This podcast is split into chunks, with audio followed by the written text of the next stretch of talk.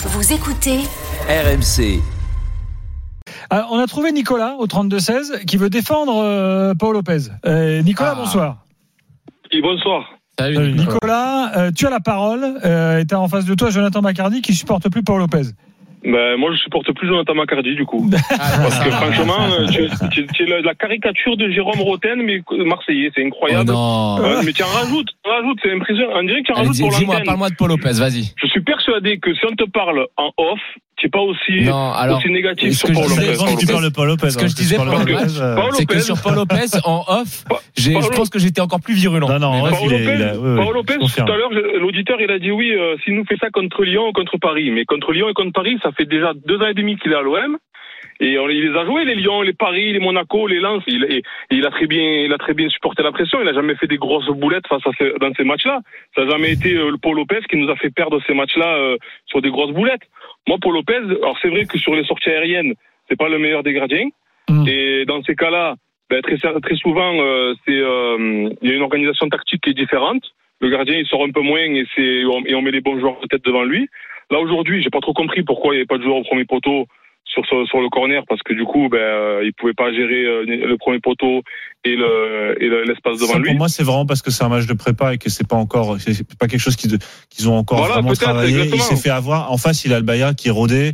Euh, donc, Bien euh, sûr. voilà, à mon avis, Voilà, c'est. il, faut, il faut être mesuré. Il Voilà, faut être moi, je, mesuré. Contre, je devrais dédramatiser un peu cette, euh, ça- ce- ce- cette affaire-là. Bon, par contre, qu'ils mettent un mec au premier poteau quand même, Nicolas. Mais pas Oui, forcément, exactement. Gilbert. Mais par contre, mettre un mec au premier poteau. Bah si, il faut. C'était les années 80. Quand mais là, oui, là, il y a Ah oui, tellement- Écoute, ah, le Bayard le faisait pas. Le Bayard le faisait pas non plus. Ils ont pas pris de but. J'ai pas envie de partir sur ce débat parce que coach Courbis n'est pas là. Le jour où, tu croises Roland, il va t'expliquer lui par A plus B pourquoi il faut au moins un gars à un poteau. Mais et, et- et moi je vais t'expliquer par A plus B pourquoi tu t'es pas obligé de mettre des, des joueurs au premier ou au deuxième poteau. C'est une question de modèle de jeu. C'est comment tu veux jouer, comment tu veux que défendre. là, il y a un gars au Si tu premier mets, poteau, il y si a pas tu mets un mec au premier poteau, t'enlèves, t'enlèves ton meilleur joueur de tête, t'enlèves un joueur dans la défense et t'enlèves un joueur dans- le, au premier poteau sur les combinaisons, sur les blocs qui peuvent être après, En une maintenant tous les joueurs font des blocs, donc si t'enlèves un joueur et que tu le mets au premier poteau, tu peux pas empêcher le bloc. Donc tu, tu, tu, tu te retrouves avec un joueur en moins et en plus en face t'as des mecs qui, qui font les combinaisons de basket.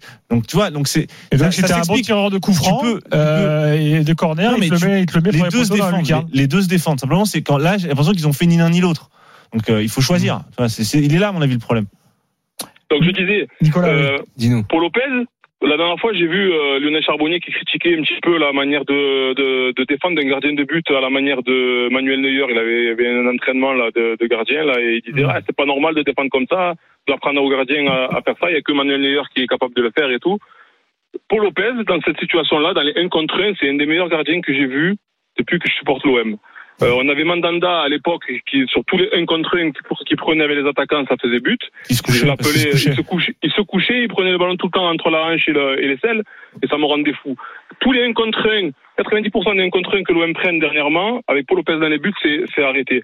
Là, on, a, on a souvenir du match contre Paris l'année dernière à domicile, où Mbappé il se retrouve plusieurs fois seul face à lui. Le match qu'il fait contre Paris, il empêche euh, le, le PSG de mener 3-0 en, en 20 minutes. Donc c'est un très bon gardien, et je, je pèse mes mots. Et, et il faut il faut être mesuré, c'est tout. Mais alors, très bon gardien, je pense que t'exagères. Attends, moi, je peux Non, pas te laisser dire ça. Nicolas, je peux pas laisser dire ça. Tu peux, tu peux dire que j'exagère sur le fait que quand je dis et c'est une boutade, que c'est un- une catastrophe, etc.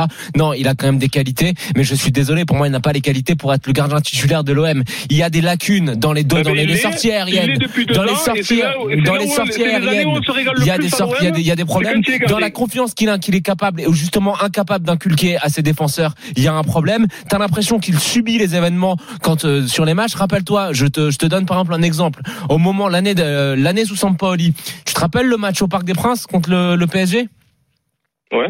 À partir de ce match-là, t'as une série de 3-4 matchs où t'as l'impression que ça fait un tir cadré un but. L'année dernière, sous, sous Igor Tudor, pareil. Il y a plein de fois où certes, il faisait, il a pas fait des boulettes aussi euh, catastrophiques que ce soir, mais où il est totalement neutre sur le déroulé des matchs. Je te demande pas, je demande pas à Paul Lopez de faire des arrêts, euh, des arrêts highlight YouTube euh, tout trois fois par match. Ça, on s'en, on, on s'en moque à la rigueur. Mais il en a le fait, problème, il en a fait. le problème, le problème, mais écoute-moi, le problème, c'est qu'il y a des moments dans le, le, le cours d'un match, dans le scénario, dans le film, dans la lecture d'un match où il faut être décisif, et Paul Lopez ne l'est pas. C'est tout.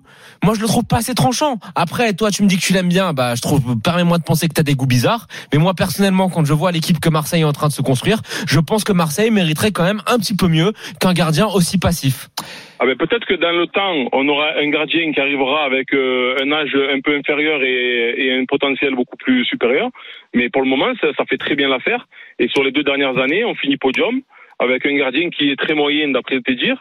Mais moi, la dernière Mmh. chose que je voudrais dire, c'est Pour conclure. c'est- pour conclure, c'est que hum, moi, je suis euh, un supporter de l'OM et, euh, et j'ai la prétention de dire que je connais un peu le football et, euh, et je suis un peu sur Twitter tout ça.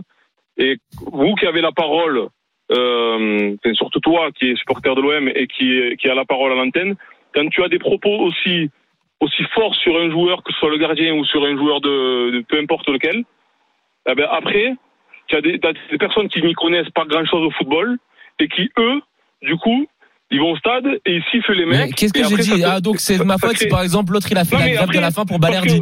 Vous avez la parole, vous avez la parole. Ben oui, pour Valerdi aussi. Ah, donc c'est de ma faute, ouais, c'est ma faute, quand il le charcle, quand il le charcle gratuitement. Gratuitement. Euh, ok. Ben oui, gratuitement. Quand le match il a même pas commencé, Euh, Non. il est déjà en train de le charcler alors que le je match il a peux même pas commencé. te- je peux tout entendre. Je peux te laisser me dire que parfois tu trouves que j'exagère. Il n'y a pas de problème. Franchement, ça, je l'entends. Mais par contre, ne me dis pas que c'est gratuitement parce que c'est absolument faux. C'est pas gratuitement. Quand je te parle de Paul Lopez, ce n'est pas gratuit. C'est parce que c'est un constat récurrent que, que je fais depuis des matchs et, et, ça, et ça me dérange. Sur La Balerdi, question se on pose, mais mon- aller- on la question- les gars sur le dossier La, a euh, la- question se pose effectivement ce soir, euh, mais je pense effectivement que euh, Paul Lopez n'est pas un gardien aussi catastrophique que tu peux le dire. Euh, en tout cas, il n'est pas dans les plus catastrophiques de Ligue 1. Après, est-ce qu'il est suffisamment au niveau pour l'OM Est-ce que dans les matchs à pression, est-ce qu'au Vélodrome il est capable de, de supporter la pression Il l'a fait sur certains matchs. Tu as parlé du match de Paris, euh, notre auditeur a parlé du match de Paris. Je me suis, effectivement, je me souviens de ce match-là. Moi, j'ai revu ses erreurs parce que c'est c'est idiot, mais tu regardes, c'est facile à regarder pour les gardiens, tu vois. Tu regardes les erreurs. Il y a, moi, j'ai- il y a rien qui m'a semblé scandaleux. Vraiment, Il- c'est c'est pas un gardien chapeau 1, Je répète, c'est pas un gardien qui va te faire des parades impossibles. Mais un bon gardien, c'est quoi? Un bon gardien, c'est ce qui, a- qui arrête ce qu'il doit arrêter, qui n'arrête pas ce qu'il doit pas arrêter. Voilà. Un gardien, un, un, un, un crack, c'est ouais. celui qui va arrêter ce que personne ne peut arrêter et en plus va arrêter les Et autres. quand tu Allez, vois stop. c'est un tu- 7 sur 10. quand tu Merci, Nicolas. Un 7 sur 10, c'est déjà pas mal. Dans Nicolas.